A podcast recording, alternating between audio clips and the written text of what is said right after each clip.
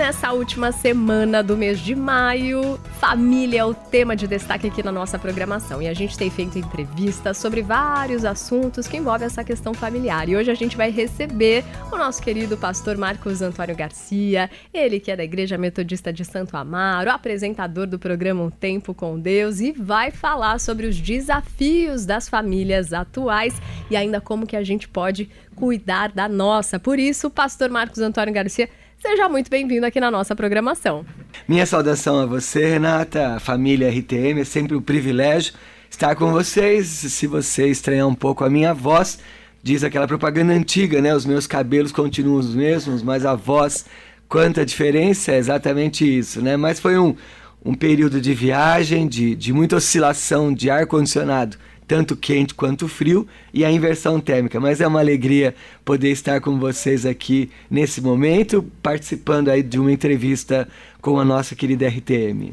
Aproveitando que você falou que você estava em viagem, eu sei que você foi para o sul brasileiro, esse momento é de frio aqui no nosso Brasil, principalmente lá onde você estava, mas você estava fazendo uma coisa muito boa que eu sei que você faz e aconselha muitos a fazerem, que é cuidar da família, passar uhum. tempo junto, né? Então já aproveita e fala sobre isso, a importância de a gente separar tempo para estar com a nossa família e num tempo de lazer, de descanso? Como é que você faz isso? Qual a periodicidade, né? Conta os detalhes. Muito bom. Eu, eu tenho aconselhado desde os noivos, né? Uma das coisas que eu tenho orientado os noivos a colocar no seu orçamento familiar. Então são duas orientações: ter um orçamento familiar, mas o segundo ter é, separar recursos para o lazer que vai de um jantar, um jantar especial, um lugar, um lugar bom, um local agradável, até né, você fazer uma viagem. Então a gente viaja todo ano e, e eu sempre viajei com os meus filhos e sempre viajei com a minha esposa. E eles sabiam, né? Então é uma coisa que eu foi muito interessante, porque eu eduquei os meus filhos dizendo que eu saía com a, com a mamãe para namorar. E o Matheus me perguntou quando, era criança, quando ele era criança, mas pai, vocês já são casados? Eu disse, a gente namora para não divorciar. e aí, quando a minha filha cresceu, um dia ela fez a mesma pergunta. E o Matheus respondeu, né? A gente, eles namoram para não divorciar. Então, a, a nossa cultura em casa é uma cultura de um tempo para nós, que pode ser de um cafezinho, a gente faz isso mesmo, sai de casa só para tomar um cafezinho, né, para sentar uma padaria, até um shopping, e a gente viaja juntos, né? Então, a periodicidade que é o maior desafio. A gente faz isso todo ano, mas Quando? depende da agenda, né? Depende de como a gente consegue compor.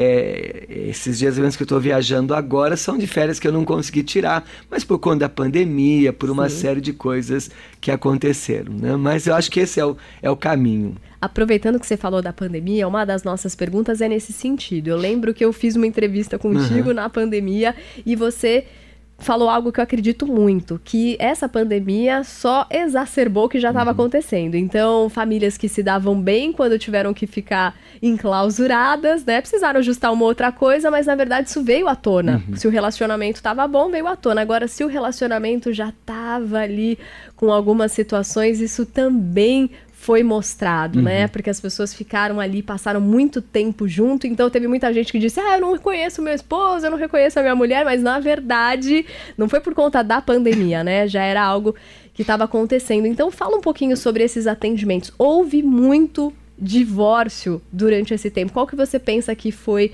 o principal motivo? É, eu, eu acredito assim, os meus atendimentos, como eu trabalho nessa área, né, eles se multiplicaram assim de uma forma exponencial. É, eu me surpreendi até porque eu também tenho pastores amigos que me encaminharam pessoas de outros ministérios, então não foi uma coisa pontual de uma denominação, né? Eu vi isso, ah, de fato houve um acréscimo, né, um aumento no número de divórcios, é, e para mim a leitura que eu faço é exatamente isso. A pandemia ela revelou o que a gente tinha de melhor e o que a gente tinha de pior. Então, hoje nós tivemos sim um aumento de divórcios. Ah, alguns casais estão tratando, acho que esse talvez seja um aspecto positivo, né? Alguns casais buscaram ajuda. A gente também teve restaurações, a gente viveu aí alguns momentos muito especiais, Né? Então a gente caminhou nessa direção. Mas a gente ainda está lidando com muita sequela é, da chamada quarta onda do Covid, que não é a quarta onda agora, a quarta dose, mas a quarta onda são os efeitos emocionais do Covid, os efeitos relacionais então a gente está numa luta grande e tivemos sim, infelizmente, um aumento muito grande de divórcios. E aí você continua cuidando dessas famílias que talvez entraram para a pandemia de uma forma e saíram de outra, ou porque houve separação dos casais, ou porque muita gente também perdeu um dos entes queridos, uhum. né? E acaba sendo cuidado e educado talvez por uma outra pessoa, às vezes pela avó que tomou essa responsabilidade. O que, que você direciona essas famílias que foram reconfiguradas? Bom, em primeiro lugar, eu acho que, que nós é, temos que trabalhar de forma muito forte o luto. E Sim. aqui eu gostaria de separar uhum. o que é o luto pelo divórcio, né? Porque esse faz parte de uma frustração. Sim. Eu não acredito que ninguém case para separar. Sim. Eu brinco com as noivas, né? Quando elas, no, nos meus encontros lá de, de orientação, Quer dizer, eu não conheço nenhuma noiva em 40 anos de pastorado que disse assim: vou comprar um vestido, um branquinho básico, para usar no dia do casamento, na formatura da minha amiga, no final do ano. E, pastor, se não der certo, eu já tenho vestido para o ano que vem, para outro casamento. Ninguém em casa esperando separar. Então, o divórcio é uma frustração. Né? Para mim, o divórcio. Hum, é, ele não é simplesmente uma decisão. O divórcio é uma consequência de um sim, de um não dito na hora errada, de um sim, de um não não dito. A outro aspecto é que nós tivemos um período em que o luto não foi é, respeitado. Então, nós tivemos muitos enterros em que, assim, morreu, ia para o cemitério e enterrava. A família não viu, não se despediu, não chorou, não lamentou. E isso trouxe efetivamente uma nova configuração familiar. Então, crianças que ficaram órfãs, né? Ah, filhos que perderam o pai, a mãe. Ter, ah, eu acompanhei pelo menos uma situação em que a pessoa perdeu cinco pessoas da casa, né? Assim, em questão de semanas, né? E ela se vê sozinha hoje porque toda a família foi embora.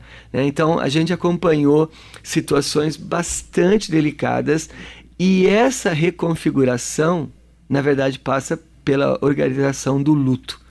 Né? Entender que não conseguiu chorar. Né? Então, deve ir, se for o caso, vai para o cemitério, porque nós não temos uma cultura muito grande. Os mais antigos, sim, mas a, a, a nossa cultura hoje não é de ir ao cemitério. Né? Ah, mas foi cremado e foi jogado as cinzas. Às vezes tem que ir lá onde jogou as cinzas, ter um tempo de oração. Não é conversar com os mortos, não. Sim, mas esse ritual de passagem até para nossa mente Isso conseguir organizar o que aconteceu. Entender né? que aconteceu. É uma tragédia. Uhum. Essa tragédia bateu, nós estamos falando aí que em sei, quase 600 mil pessoas né, mortas pelo Covid. Não são estatísticas, são famílias, uhum. são sonhos interrompidos. Então, eu acho que nós precisamos estar atentos e buscar ajuda. Se eu puder fazer uma recomendação, não quero ferir a nenhuma denominação, a nenhuma claro. pessoa, mas às vezes precisa de uma ajuda profissional, claro. de um terapeuta, em algumas situações até de uma ajuda química, de um psiquiatra. É, ah, pastor, você não crê que Deus cura? Creio. Eu prego isso. Você não crê que Deus consola? É promessa dele. Mas ele pode usar a vida de um profissional para nos ajudar e em algumas situações é preciso. Né? Você pega uma criança que, por exemplo, perdeu, porque é uma coisa, por isso que eu quero separar, é o luto pelo divórcio. A criança sabe que existe um pai, que existe uma mãe, que talvez um dia vai encontrar com, com o pai, um dia vai encontrar com a mãe, seja com quem ele for ficar, mas quando você perde todo mundo, não vai voltar mais para casa. E pior, uma criança que não não viveu o velório dos pais. Sim. Né? Assim, é como se o pai e a mãe tivessem saído e às vezes, e infelizmente, o adulto uhum. diz isso, né? Eles foram lá e voltam já. Quando não volta mais, acha que abandonou. A gente não pode mentir para as crianças em situação nenhuma, né? Uhum. Bom, como o tema é família, desculpa. Estou me Não, permitindo mas, aqui, Renata. Mas eu concordo plenamente, porque daí vem uma sensação muito grande de abandono, que a pessoa sempre Sim. se sente insegura, Sim. que isso pode acontecer a qualquer momento, né? Uma promessa que não é real, eles voltam. Não, é, não, não voltam. não vai voltar.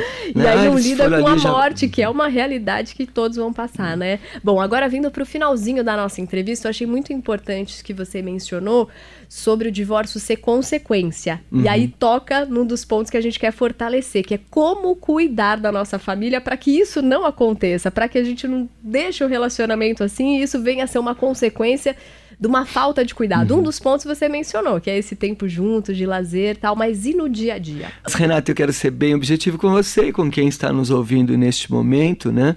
A primeira questão fundamental, eu trabalho isso como um princípio, Colossenses 3, 17 e 23, nós casamos para fazer feliz e não para ser feliz. Então, você tem que investir no casamento, não nas suas expectativas.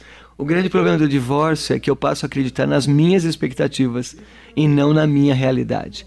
E aí quando a realidade chega, né, eu faço uma dinâmica com os casais de noivos e eu peço para eles indicarem cinco limitações é sempre duas, três. Isso antes de casar, fala, gente, da semana que vem você vai voltar aqui e fala, pastor, me dá aquela folhinha de novo, né? Porque a gente às vezes casa num processo, e por isso eu digo que o divórcio é uma consequência, porque às vezes eu faço questão de não olhar o que está acontecendo, né? A, o, o menino trata a mãe mal, né? Trata o pai, não respeita, não vai tratar bem a esposa, ponto né? A, a, a menina não trata bem os seus pais, não respeita ninguém, não vai tratar bem. Gente, é uma questão de você. Só que você, assim, ah, não, comigo vai mudar. Não vai mudar. E se mudar, às vezes é para pior. Né? Se mudar é lucro. Então, quando você casa para fazer o outro feliz, você se pergunta isso todo dia. Então vem a questão do respeito, a questão da paciência, do amor. Colossenses 3 diz de ser suporte mesmo, de apoiar. Esse é o caminho para fortalecer o casamento né? Esse é o cuidado. Poderia falar aqui mais uma hora só sobre Mical, né? E a síndrome de Mical, mas que um outro dia eu volto se vocês me convidarem. Bom, ainda temos mais um minutinho e uma das questões que a gente queria abordar então para fechar agora é a questão da educação dos filhos.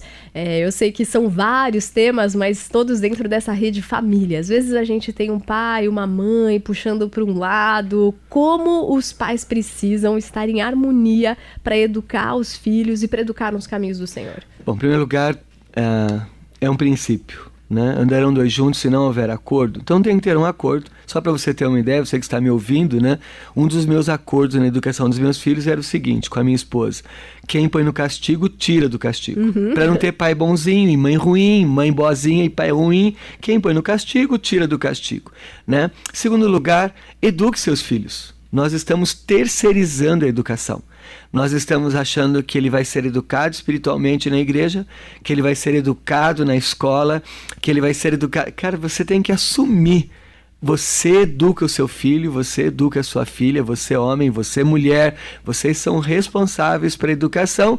Tem lastro bíblico para tudo isto, né? Mas o que nós temos que investir, né? Não deixe o smartphone educar o seu filho, a sua filha. Eu fico muito preocupado quando eu vejo hoje a falta de paciência dos pais e aí colocam o smartphone na hora da refeição para a criança dar um pouco de sossego, né? Às vezes essa a agitação da criança vai ser o melhor tempo de comunhão da sua vida com ela. Então nós temos que educar os nossos filhos e não terceirizar a educação.